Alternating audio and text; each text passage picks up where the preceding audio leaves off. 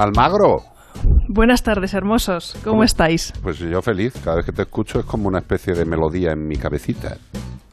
Yo también estoy muy feliz de escucharos y muchísimas gracias por ese reconocimiento a la analítica de mi perro, que después de 15 años con una analítica perfecta, pues bueno, el viejito ya empieza a resentirse, pero me has dejado muy tranquila. Claro, es que, vamos a ver, eh, eh, pues todos los que trabajamos con animales, al final también somos papases y mamases de nuestros queridos peludetes y lo pasamos mal y nos asustamos y bueno, pues eh, nuestra querida Almagro me mandó ayer una analítica del perro en la que hay unos valores alterados, pero son unos valores alterados por la edad del animal. O sea, hay animales que llegan a una gran edad, una edad muy mayor, y, dices, no puede ser que tenga esta analítica perfecta. Siempre hay alguna cosica, ¿vale? Y lo que tiene tu perro es algo absolutamente normal. Es que no es que tenga una patología, es que cuando se empiezan a gastar las piezas, pues evidentemente la perfección ya no existe, pero tampoco quiere decir que esté enfermo. Eh, eso eso sí, sí, sí. Me has dejado muy tranquila porque además tiene un aspecto estupendo. Hombre, claro, de momento seguimos ahí. Escucha, y esto, esto nos vale para todo el mundo. O sea, que hay muchas veces que, que los valores analíticos no son perfectos y, no hay que pensar que es directamente una patología. Eso lo tiene que valorar el veterinario, pues como hiciste tú ayer, pues me lo mandas, lo valoramos y ya está. Y, tranquilidad. Tienes un, un maravilloso perro senior, ya está es lo que tiene. Un geriatriquillo. yo, yo, estoy llegando ya sé Bueno, Belda y yo ya cuando salimos eh, prácticamente vamos de la manita, como dos personas mayores, y ya llevamos la petanca siempre. Siempre, llevamos la petanca.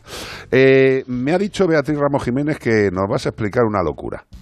Una locura que se le ha ocurrido a ella porque es que es malísima, pero la verdad es que es muy interesante. Pues venga, cuéntanos de qué va la. Pues nada, bueno pues básicamente viene a hablar de lo de donde, nuestros perros son unos genios y nos dan mil vueltas, que es del olfato canino, ¿no?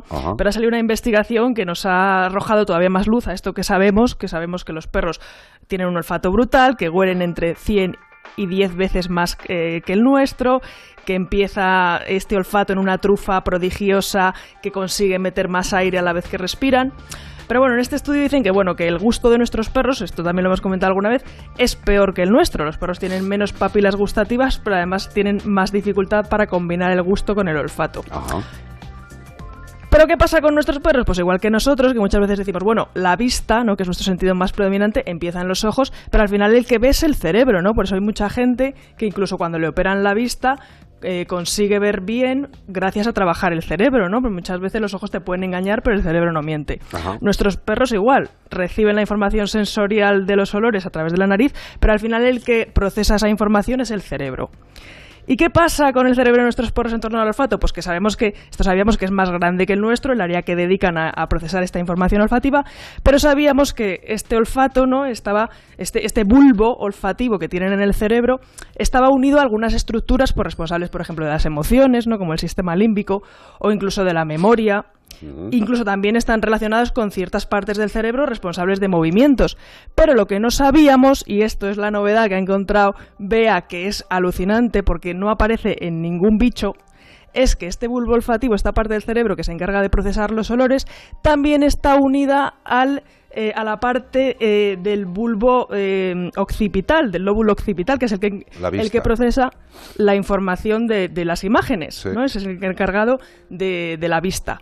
Y lo curioso es que, bueno, pues el bulbo eh, olfativo del cerebro está como en la parte, digamos, del principio del cerebro, está ya por, por debajo de los ojos más o menos, y el lóbulo occipital está atrás del todo. O sea, que hay unas neuronas ahí enormes que no se habían encontrado hasta ahora, ¿sabes? que conectan todo el cerebro. Entonces, al final, pues lo que proponen estos autores es que, bueno, no podemos estar en la, en la cabeza del perro, pero sí que podría ser, imagínate que si nosotros a lo mejor olemos un campo de lavandas, cierras los ojos y te imaginas cómo son esas flores, pues los perros se las imaginarían sin haberlas visto es decir, tendrían la capacidad de ver a través de su olfato. ¿Qué te parece? Pues esto me parece, me parece que no somos tan importantes ni tan chulos los seres humanos, que nos dan sopas con ondas los animales.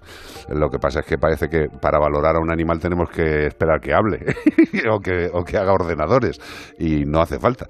Eh, a mí me parece flipante lo de, lo de establecer vinculaciones entre el olfato y la vista y es que lo más sorprendente de todo, Carlos, lo más sorprendente es que esto, en fíjate, o sea, al final, el cerebro del perro nos queda mucho por saber. Está un poco estudiado realmente para todo lo que hay y ahí. Nuestro, y del, nuestro. Pero, por ejemplo, en ratones, que sí que se han estudiado más, esta conexión no existe. Y parece ser que, de momento, en el único animal que se ha observado es en el perro, donde además no solamente se han hecho pues al final no estos estudios en animales fallecidos no anatómicos sino que también pues como ahora se utilizan muchas técnicas para ver el cerebro de los perros en vivo entrenando a los perros para que estén muy quietecitos pues se ha visto también y hacerles una maravillosa resonancia exacto. Efectivamente. O sea que es alucinante dentro de poco ya verás tú eso del metaverso que hablábamos el otro día lo van a llegar los perros antes. No, no, los perros y los gatos viven en el metaverso desde hace mucho tiempo sobre todo los gatos. Los gatos tienen un metaverso pero vamos flipante ya los ha, los ha sacado Apple en sus anuncios no de reacondicionados. Total. Bueno, pues eh, no nos dejarán de sorprender los perros y a mí la verdad es que no me extraña nada de lo que me digáis. Entre tú y Bea podéis llegar a la conclusión de que los perros son los que verdaderamente mandan en el mundo y me lo creeré. Y Bea de olfato sabe. Sí, porque no tiene ni otra cosa olfato. no, pero de olfato, Bea, le gustan mucho los estudios de esto. Ahora, ahora cuando... Oye, Iván. sí. Y, media España ya con todo esto del COVID, quien no haya perdido el olfato, ya, yo lloraba y todo, ¿eh? porque es muy duro. También dice este estudio que, los humanos tenemos un olfato mucho más importante de lo que pensamos, lo que pasa que no lo entrenamos y además, claro, vamos como muy, muy altivos y llevamos la nariz muy lejos del suelo. Correcto. Así que nada, hay que agacharse un poco y, olfatear por ahí. No, no, mira, a mí, a mí la, el, rollo nasal eh, me, muy vuelve, me, vuelve, loco. ¿eh? Me acerco a los árboles que están en floración, los huelos. ¡Ay, qué bien huele este naranjo! Eh, los olores de, antes de una tormenta, el, campo. Eh, yo lo siento por Bea porque es anósmica, o sea, Bea tiene un problema de, que no es capaz de oler, pero por, un tema de pólipos. Tiene unos pólipos, unos pólipos que le tapan la nariz, como si te hubieran metido dos corchos de una botella de vino. Eh, entonces ella huele de vez en cuando. Y, desde luego la, percepción olfativa en los perros es eh, el, tope absoluto. Y que eso esté relacionado con la vista ya me parece la caña. No me extraña. ¿Ves? Eh, le estoy dando vueltas desde que me lo habéis dicho y estoy ahí volviéndome loco de las conexiones posibles y de los beneficios o de las actividades que yo proporciona. Y pueden ser la bomba, claro, normal. Así entiendo cosas. Y fíjate, Carlos, que claro, la pregunta ahora que se hacen todos los investigadores es ¿y aparecerá en los lobos? ¿Será esto algo exclusivo de los perros? Ahora a ver quién entrena a un lobo para que esté quieto en la máquina de resonancia. Pues mira, eh, si volviera Félix Rodríguez de la Fuente y le dieras un cuarto de hora o le agarraras el cubata, te digo yo que el lobo al final acababa metido en el aparato de resonancia que te cito, porque fue la primera persona que se pues acercó a ellos de una forma natural y estaban a su lado de una forma natural que es lo que tienen las especies. Yo vengo a decir aquí, como, ¿cómo has dicho? ¿Anósmica? Anósmica. Anósmica que soy, que... Eh, Pero tápate los ojos cuando lo digas, soy anósmica. Anósmica, soy anósmica. soy Y bueno, igual que están reconocidas otras, otras discapacidades, como puede ser... Eh, no, no lo quiero comparar o no escuchar porque eh, es verdad que te limita los movimientos, ¿no? ser invidente o, ser sordo. Que te falte un sentido eh, te falte un sentido es una guarrada. A mí me empezó a faltar hace como 10 o algo, algunos años más. Cuando empezaste a estar conmigo. no, no, no, ha sido anteriormente.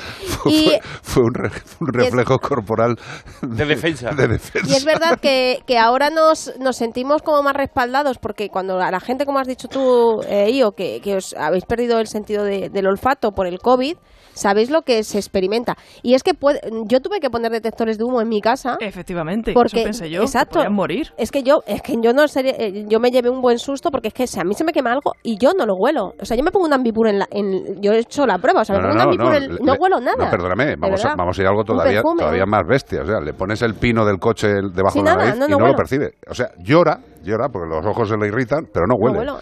Hay un chiste muy bueno, pero no lo voy a contar porque es muy cerdo. Pero es muy bueno. Eh, yo creo que es una discapacidad que tendría que estar reconocida. No la quiero, lo que te digo, equiparar a ciertas cosas. Aunque, por ejemplo, yo muchas veces me, he cuestionado si yo me he dedicado a ser perfumista o, por ejemplo, de estos catadores de vino, sería un, gravísimo problema para poder continuar con mi profesión.